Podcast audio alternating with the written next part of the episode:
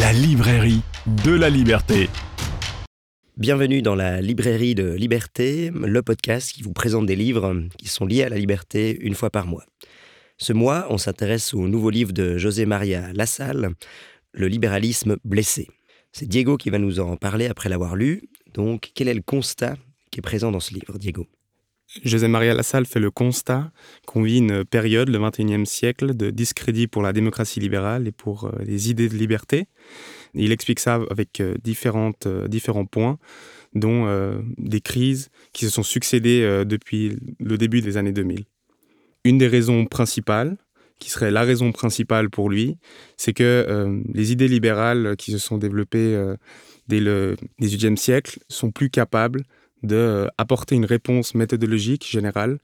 aux euh, problèmes actuels ou qui sont euh, trop complexes, avec euh, des crises successives dont on reviendra après.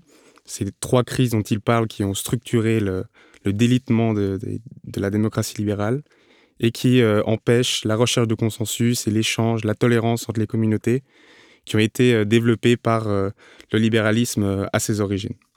Donc c'est vraiment l'incapacité à gérer ces situations complexes qui a fait que d'une part, le récit porté par la démocratie libérale euh, s'est euh, délité petit à petit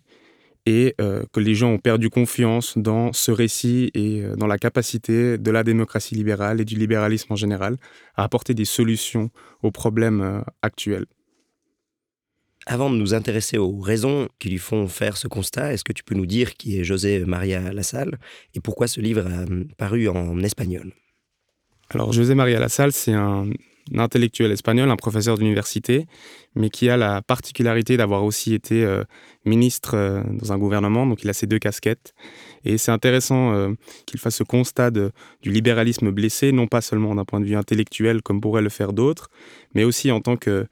homme politique, si on peut, si on peut l'exprimer ainsi, qui a vécu ça de l'intérieur et qui fait ce constat très intéressant qu'il structure avec différents points depuis le début du XXIe siècle qui était censé être l'avènement de la démocratie libérale, des idées euh,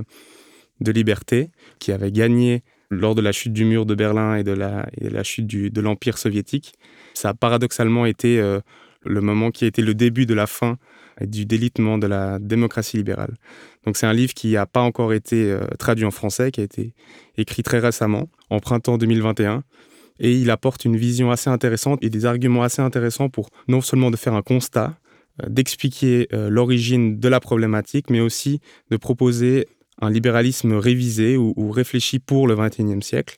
Et on verra euh, dans, cette présentation qu'on partage ou pas ses idées ou qu'on partage ou pas son constat, ça a le mérite de faire réfléchir sur le libéralisme, sur la démocratie libérale depuis le XVIIIe siècle. Donc c'est pour ça que on se permet de raconter ce livre qui est un livre assez intéressant pour ceux qui s'intéressent aux idées de liberté. Dans son livre, il parle de trois moments, de trois crises. Est-ce que tu peux nous en dire plus? Oui, alors, comme j'ai dit, pour lui, une sorte de sensation de vulnérabilité au XXIe siècle qui est due à ces trois moments. Donc, d'une part, ces trois moments sont des trois moments charnières où euh, la société, dans la démocratie libérale, a vécu la perte de la sécurité, la perte de la prospérité et la perte de la santé. Donc, premièrement, un moment charnière serait le, 11 septembre, lorsque euh, les tours jumelles de New York se sont effondrées pour lui, c'est un moment où euh, l'idéal de, sécurité qui était euh, lié euh, au fait du nouvel ordre international basé sur la démocratie libérale, sur le libre-échange, sur la liberté économique, était mise à mal par un ennemi extérieur. C'est comme ça qu'on, selon lui, qu'on a présenté cette attaque à ce symbole des tours, des tours jumelles. Et donc la société a perdu cette idée de sécurité et qu'elle devait se battre pour maintenir cet ordre international, basé, euh, cet ordre économique international. Et c'est ainsi que euh, les défenseurs du système économique libéral ou néolibéral, comme lui il, en parlera euh, ensuite, se sont petit à petit affiliés et alignés avec les idées néoconservatrices de guerre à la terreur, comme l'ont défendu l'administration Bush et certains gouvernements à l'époque aussi européens. Et ils se sont aligné avec cette idée de défense, aussi euh, des oppositions entre l'ennemi et l'ami. Et ils se sont alignés avec les néoconservateurs pour euh, lancer un mouvement et pour euh, se battre contre ça et, oublier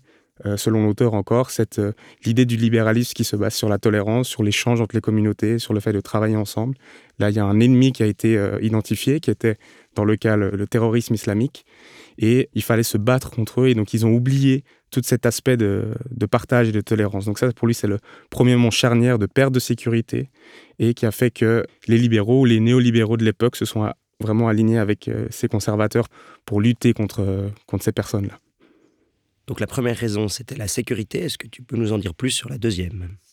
Oui, alors le deuxième moment charnière, c'est le moment euh, économique, l'attaque à la prospérité qui a représenté euh, la crise financière et économique de 2008, qui a commencé aux États-Unis, mais qui s'est euh,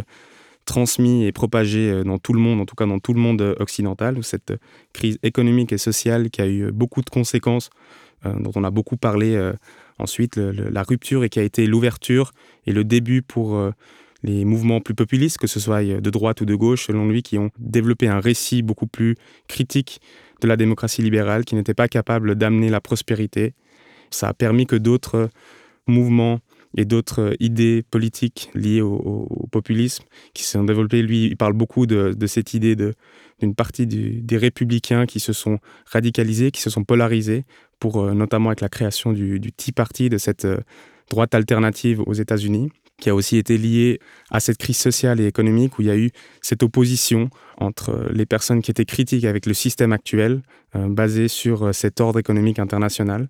sur euh, les démocraties libérales, qui se basaient sur les droits individuels, et le modèle qui était le modèle dominant, où la classe moyenne s'identifiait avec ce modèle qui pouvait leur donner la prospérité, on commençait à avoir des alternatives antilibérales, basé sur le populisme, basé sur, euh, sur un discours euh, de la masse contre l'individu qui s'est matérialisé politiquement avec 20 euh, ans après, 15 ans après, avec l'avènement de, de Trump, par exemple aux États-Unis, dont il parle beaucoup dans son livre. Eh bien, c'est un autre point charnière économiquement qui a fait que les gens se détournent de la démocratie libérale. Après ce deuxième moment charnière, qui est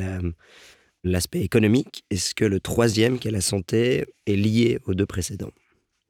Le dernier point, c'est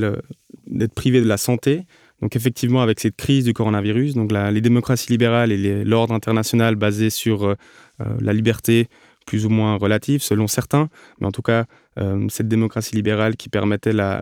d'une part la sécurité et la prospérité, il y avait toujours la question de la santé qui était assurée. Nos sociétés avaient oublié tout ce qui était épidémie, tout ce qui était problématique liée à la santé, d'une part, et avec cette crise, on s'est rendu compte que les systèmes actuels n'étaient pas assez capables de lutter et de garantir cette santé. C'est pour ça qu'on a entendu aussi, il en parle, certains, qui disaient que d'autres systèmes, comme par exemple le système à la chinoise, étaient plus capables, plus efficaces pour lutter contre une pandémie qui ne respectait pas les droits individuels, les droits fondamentaux. Euh, et qu'il y avait d'autres manières, que les fins justifiaient les moyens, que le droit de la communauté était plus important que les droits individuels euh, de vivre. Et donc ce troisième élément charnière qu'on est encore en train de vivre, il considère ça comme euh, le troisième moment qui a fait que la démocratie libérale soit en crise. Après ce constat et ces trois points, il s'intéresse également à l'histoire du libéralisme et à l'évolution en faisant une distinction entre le néolibéralisme et le libéralisme. Qu'est-ce qu'il veut dire avec cette opposition? Oui, selon l'auteur, euh, une des raisons qui explique pourquoi le libéralisme est en crise et pourquoi il a si mauvaise presse aussi dans la société, c'est que le libéralisme original, celui du XVIIIe siècle, le libéralisme des Lumières, porté par des auteurs comme euh, Locke, Spinoza ou encore euh, Tocqueville ou Mill, a été progressivement perverti ou détourné par un autre type de libéralisme, ce qu'il appelle le néolibéralisme, qui a commencé euh, dès le 19e siècle avec euh, ce qu'il appelle le libre-échangisme porté par certains euh, libéraux français comme Bastia ou Say, qui ont progressivement remis en question les fondements éthiques et moraux qui étaient liés au libéralisme des origines, encore selon l'auteur, pour n'en garder que la partie économique, qui pour eux plus important que le fait de vivre en communauté avec euh, des droits politiques et sociaux. Ce qui était plus important, c'était la liberté économique, euh, le droit de propriété, le, droit naturel de, pouvoir agir et de pouvoir vivre comme on veut sans que l'État euh, intervienne là-dedans. Ça, c'est, l'idée de base qui a été progressivement reprise et, qui a dominé pour ensuite, après la Deuxième Guerre mondiale, se matérialiser dans ce néolibéralisme dont il parle, qui a fini avec l'élection de Margaret Thatcher États-Unis, en Grande-Bretagne par contre, et Ronald Reagan aux États-Unis. Donc cet oubli de l'aspect moral, éthique et politique du libéralisme pour en faire quelque chose de uniquement euh, économique est pour lui une des raisons qui fait que euh, le récit du libéralisme a perdu beaucoup d'adeptes et de, et de capacité à répondre aux problématiques actuelles. C'est pourquoi dans le livre, il y a une analyse intéressante de cette évolution entre le libéralisme euh, original, si on peut l'exprimer ainsi, et le néolibéralisme euh, économiciste, qui décrit relativement euh, précisément, en ce qui concerne les différentes idées d'auteurs tels que Hayek, Friedman ou l'école autrichienne, pour arriver à la, conclusion que pour les néolibéraux, pour les libéraux du XXe siècle, le libre marché permettrait de mieux respecter les droits des individus et leur liberté que la démocratie. Donc il voit ici cette tension entre libéralisme et néolibéralisme. Donc pour lui, c'est, une des raisons qui explique euh, cette problématique. Cette idée du libéralisme ou du libertarianisme lié à la liberté économique, il décrit ça et il le critique aussi dans qu'elle existe par exemple chez les, euh, les entrepreneurs de la Silicon Valley, notamment, il parle beaucoup de Peter Thiel et euh, de toute son idée libertarienne et de, de l'homme individuel qui peut euh, sauver le monde et qui va par lui-même réussir à créer les conditions pour que l'humanité progresse, donc indépendamment des libertés politiques ou sociales, mais vraiment à travers la liberté économique. Donc c'est vraiment sa critique en expliquant de manière assez précise les différentes idées. Donc c'est assez intéressant parce qu'il ne caricature pas, par exemple, les idées de Hayek, de Friedman ou même euh, de certains libertariens comme Ayn Rand. Il les caricature pas, il les présente assez euh,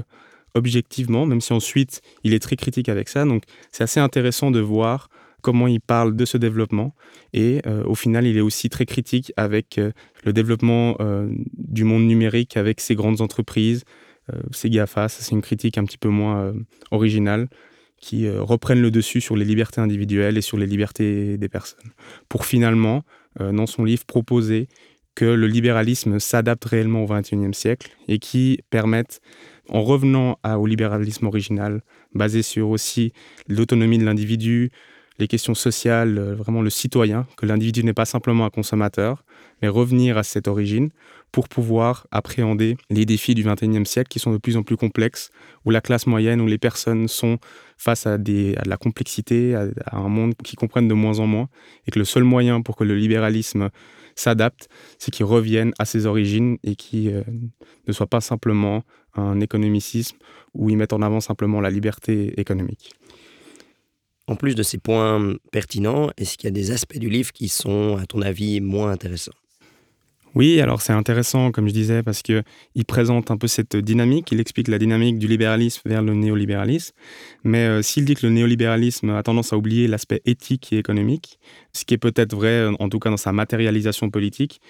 il faut pas caricaturer et dire que par exemple certains auteurs comme euh, Hayek euh, n'ont oublié la composante euh, morale. Et surtout lui il a tendance en, prenant certains exemples par exemple de Barack Obama à dire que le libéralisme politique certes c'est quelque chose qui est important ou l'aspect moral d'ouverture de tolérance. Mais il ne faut pas oublier aussi que l'aspect économique est un aspect central du libéralisme. Et donc on pourrait se poser la question si on ne pourrait pas nuancer cette opposition et, que le néolibéralisme basé sur l'économie soit seulement un aspect négatif, mais qui est aussi peut-être euh, un apport, euh, pas seulement méthodologique, mais aussi un apport euh, intellectuel et, critique d'une démocratie qui effectivement peut découler dans quelque chose de, négatif si la liberté économique n'est pas respectée. Indépendamment de ça, le constat reste très intéressant. son analyse du XXIe siècle, de ces désillusions économique, sécuritaire et social, c'est quelque chose qu'on n'a pas l'habitude de lire, donc euh, je l'ai trouvé assez intéressant. Et c'est pour ça que qu'on soit d'accord avec euh, son, constat du, problème du néolibéralisme ou pas, ça vaut la peine de, prendre connaissance parce que euh, l'explication du mécanisme et du, et du, développement depuis le 19e siècle est un bon rappel et est assez intéressant pour les personnes qui s'intéressent aux idées libérales des différents courants. Donc de ce point de vue-là, c'est assez intéressant et de rappeler que euh, le libéralisme, c'est pas seulement de l'économie, mais c'est aussi respecter l'autonomie euh, de l'individu. Il y a une question éthique et morale derrière. C'est un rappel qui euh, est quand même salutaire et intéressant. C'est pour ça que ce livre, de ce point de vue-là, était assez intéressant. Merci beaucoup, Diego, pour la présentation de ce livre. Vu que le livre n'est pas encore traduit en français, on vous propose une interview de l'auteur, de José Maria Lassalle, en français sur notre site, où il répond à quelques questions en lien avec ce que Diego a évoqué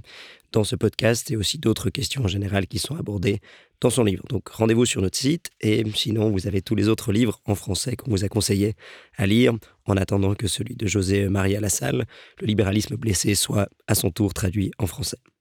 C'était la librairie de liberté. Rendez-vous le mois prochain pour un nouveau podcast qui présente un livre qui parle de liberté. Et en attendant, retrouvez tous nos contenus sur notre site www.liber-t.com.